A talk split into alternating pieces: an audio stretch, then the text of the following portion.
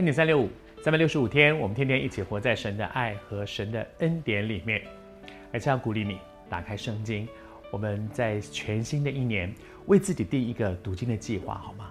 你开始好好的读圣经，这真的是蒙福之道，走在神的恩典里面。好像在以撒的生命当中，你会发现他其实一步一步走来，神始终有话给他；亚伯拉罕一步步走来，神始终有话给他。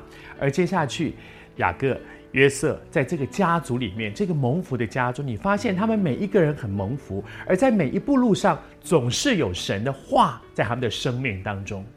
你也是一样，我也是一样，得着神的话，打开圣经，上帝祝福你。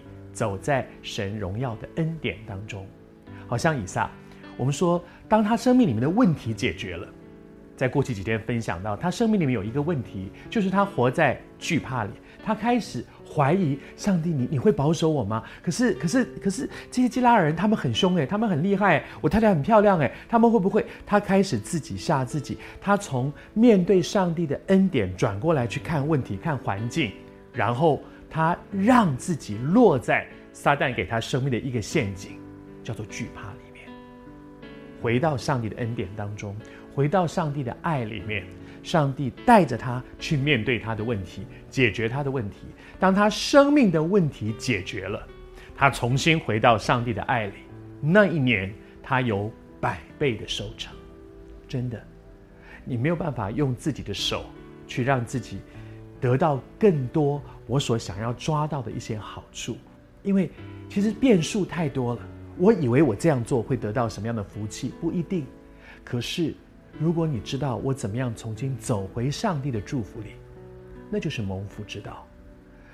智者千虑，终有一失。你再会计算，你什么样的事情都会算。我们说万一万一，一万件事，九千九百九十九件你都算定了，就一件没算到，结果万一就是那件事，就是万里的那一件事就出错出问题了。可是交给上帝，走在上帝的祝福里，万无一失。而接下来呢，他享受很多上帝的祝福。圣经上说，他有羊群，有牛群，有许多的仆人。哇，你看他享受很多的丰盛。可是接下来的结果是什么？非利士人就嫉妒他。我们华人喜欢讲一句话说：“塞翁失马，焉知非福。”啊，失去了马，哎，可是也许反而是好哦。反过来讲，得马呢，得到了一匹马，到底是福还是祸呢？很多时候是不一定的。可是成为一个基督徒，你享受一个恩典，失马也好，得马也好，顺境也好，人看的顺境也好，逆境也好。只要你走在上帝的祝福当中，你就会经验主的恩典够用，而不是哇，我碰到这样事好幸运哦，好棒！我碰到那样事好倒霉哦，完蛋！不会耶，在上帝的恩典当中，顺境也好，逆境也好，主的恩典始终够用，这才是蒙福之道。